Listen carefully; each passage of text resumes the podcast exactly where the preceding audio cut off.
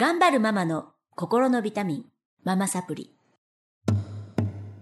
皆さんこんにちは。ママサプリの時間がやってまいりました。この番組は上海から世界へ聞くだけでママが元気になるママサプリをお届けしてまいります。えー、今日はスタジオの方にもう3回目のあの出場となります。またウクレレとともにね、風のようにやってきていただきました。えーボブことで私がボブって呼んでるんですが上田聡先生とのぶちゃん。のぶこさん川口のぶこさんにお集まりいただきましてですね瞑想家の上田先生なんですが今日もあの瞑想会終わった直後に駆けつけていただきました。よろしくお願いします。よろしくお願いします。はいウクレレとともにはい。スタートしましたけども、はい。もう上海何日目になりましたっけ？11日から来てるの。ですごいよね。すごいです四日、いつか。5日目です。5日目だけどもう10日ぐらいいる感じですします。ですよね。なんか充実。充実しすぎて。朝から晩まで遊んでてね楽しいんですけれども。今回はですね、えー瞑想の、うん、ちょっとプロっていうかなんてお呼びしたらいいですかね。初級中級上級とあって自分で瞑想ができたりヒーリングができたりする方を養成するコースですねですにね。先生来ていただいて私も受けさせていただいてるんですけれども瞑想いいですね。そうですよね。うんもう本当に心が安定してきました、ああ、よかったでうん、朝晩朝晩やってるんですけど、す。すごい素晴らしい効能だなと思ってこれみんなやっぱりやった方がいいなと思い、うんいいですよね。主人と息子に言いましたけど、はい。全く興味がない感じで。全く興味がないですね、はい。だからまあそれはしょうがないとして。ただねお母さんが変わればうん。子供が変わったりお父さんが変わったりするのでそういうお話をちょっと今日させていただこうかなと思ってるんですけどはい。あとちょっと宣伝でですね上田先生ラジオを始められましたよねあ、えっ、と、日本の、えはいコミュニティ FM ですね。はいで、コミュニティ FM で、えっ、と、パーソナリティっていうのをやらせていただいていて。はいえー日本全国十三、十六局ネットになるのかな。すごーい、はい。うん整え親方の整え部屋あ、そうです。はい。かっこいい。なんかお相撲さんが教えてるみたいですよね。ね、そうですね。川口さんはあの横綱ということで 出演してます。あそうなんだ。素晴らしい。上田聡があなたの心を整えます、はい。っていうね。部屋が散らかっているとプチストレスを感じませんか？心の中も同じで悩みがいっぱいだとストレスを感じてしまいます。そんなあなたの散らかった心の部屋を整理し軽くするコツをお教えします。ということですね、はい。これは先生どちらから検索すればホームページ？はい、これはですね、シャシャスタヒーリングの、うん。えーホームページからはい。リンクがありますので、はい。そこからそれぞれあのインターネットラジオで配信している曲がありますので、はい。そこにあのリンクあえークリックしていただければ、おー、はい。素晴らしい。はい。ということでホームページの方からアクセスください。はい、はい。てなわけでですねあの先生はホームページの中にもちょっとそういうコーナーっていうかリンクがあるんですがアルジャーノンプロジェクトっていうはい、ねちょっと発達障害発達に心配のあるはい、お母様お子様のそういうケアもやってらっしゃるということで、発達が気になるお母様ではなくてあ発達が気になるお子様をお持ちの の家族と。か、発達が気になるお母さんは私なんですけど。い。いや私自身本当にはい。多分 ADHD の HD の方ではい。注意欠陥障害なんですよ。あはい。あ診断されたわけじゃないんですけどほぼほぼテストは100点満点でかなりの確率でそうですって出るんですけど、はい。この間私タイに行っていてタイでママサプリをやってでこちら帰ってきてからもママサプリの教室があったんですけどそれがなんとタイと上海とダブルブッキングしておりました。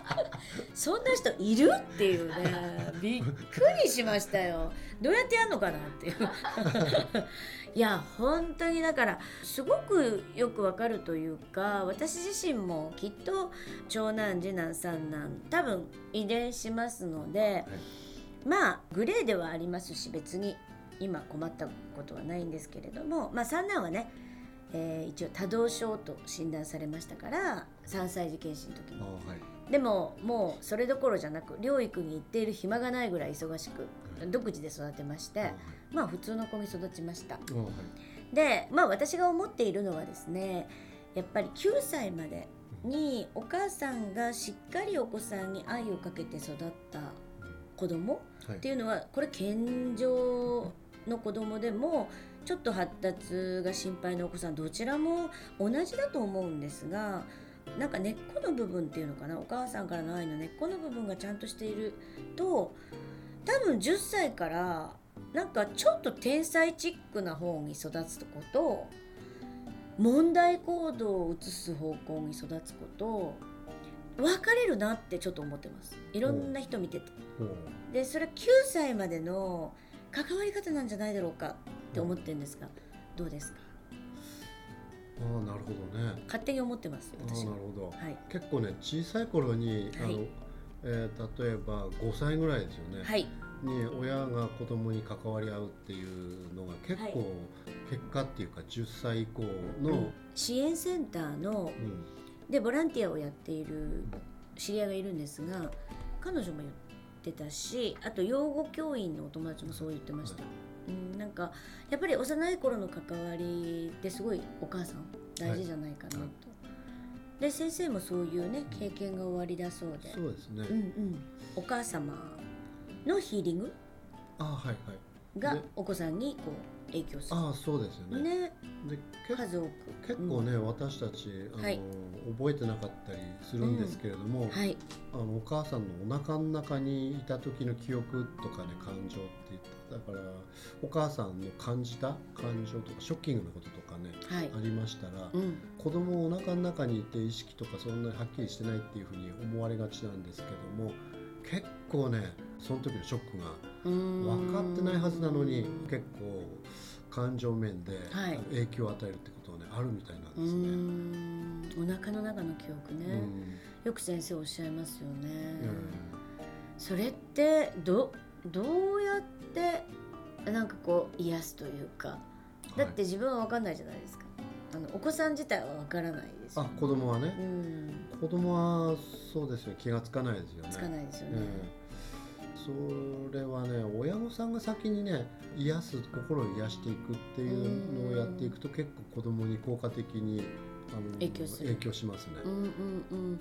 それはどういうふうに癒していくんですか。例えばですね、うん。以前ショッキングなこととかがうん。記憶からちょっと思い出せないようなことがあったとしても、うん。感情面で揺さぶられるようなことがもしもしね、うんうん。あの妊娠中にあったとしたらそれをその時のことなんかこんなことあったなとかうん。思い浮かべてその時の感情っていうのはなかなかね忘れてるようで覚えているのででその時の気持ちとか感情をね手放すっていうか落とすっていうか、そういうふうに自分からね落とすようにうん。イメージしてうん。瞑想していくと、結構ね変わるんですよ。あの感情の考え方とか感じ方のパターンが、うん。お母さんがね。うんそしたらその瞬間子供もねなんか緊張が取れたりするんですよ。なるほうんど。、離れていても、うんもう何か何も言わなくても子供って結構敏感に感じ取るのでうんお母さんの変化を感じ取ってなんかちょっと違うなっていうふうにね感じることがありますよね。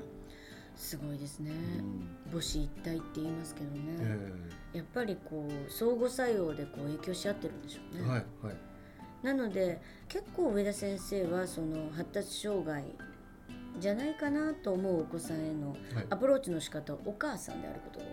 そうですねお母さんとかうんもしかしたらお父さんかもしれないですけども。うん親御さんのね影響って結構子供になんか伝わるっていうかはい。でもあの過去にしてしまったことは取り返しができないと思っていたとしても、瞑想でねその時の様子の感情とかを手放していくとうん。結構ねこれは変わるんですよ。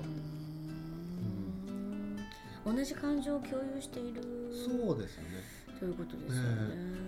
面同じの白いですね。うん、その時の感情をねあうんの子供が赤このお腹の中にいた赤ちゃんが引き受けてしまうってことが結構あるみたいでだからねあの試してみたら目つぶってうん。うんそんなにねお金とかかかるわけじゃない。いや本当に、ね、時間はかかりますけれども、それやってみたらなんか元たダメ元でやってみたらいいんじゃないですかね。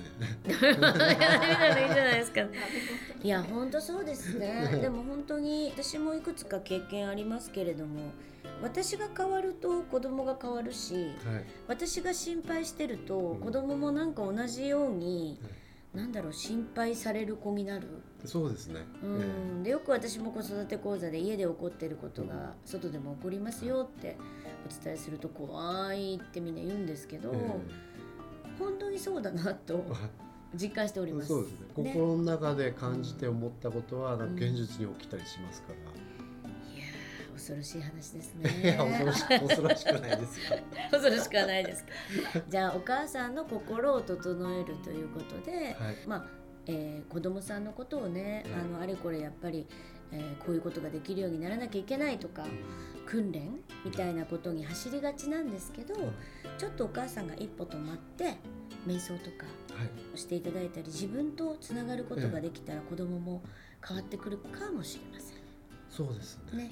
これもねあの一回やってダメだできなかったじゃなくて短い時間でいいので毎日えのちょっとの時間でいいので目を閉じて落ち着かせるっていうだけでもうんかなりいい方向に変わっていきますから。なるほど。うんちょっと先生に最後にせっかくですから 瞑想誘導していただきましょうか。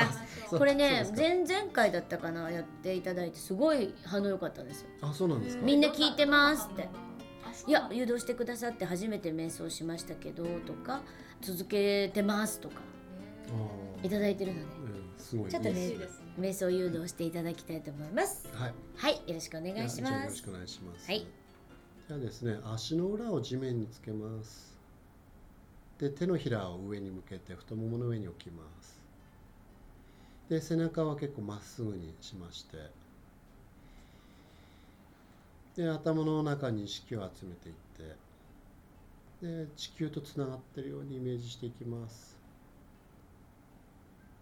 で、頭の中からえーイメージで頭の中にいろんなこと考えてたりいろんなことで悩んでたらそれを丸めてポイポイっと地球の中心に落としていきますでどんどん地球の中心まで引力に引っ張れて落ちていきます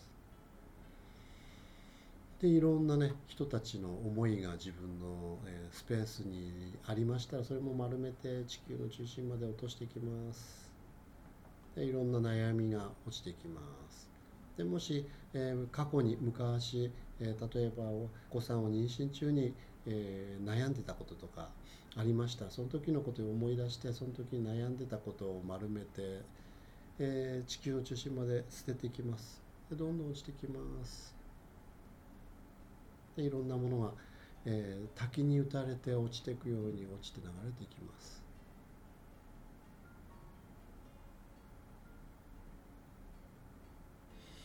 で宇宙から光が降りてきてあなたが、えー頭の真ん中にいて、えー体があって、えー心があって、えーここにいることを喜んでくれます。でゴールドの光黄金の光が降り注いできたあなたのオーラをゴールドに包んでくれます。キラキラキラとゴールドに包まれていきます。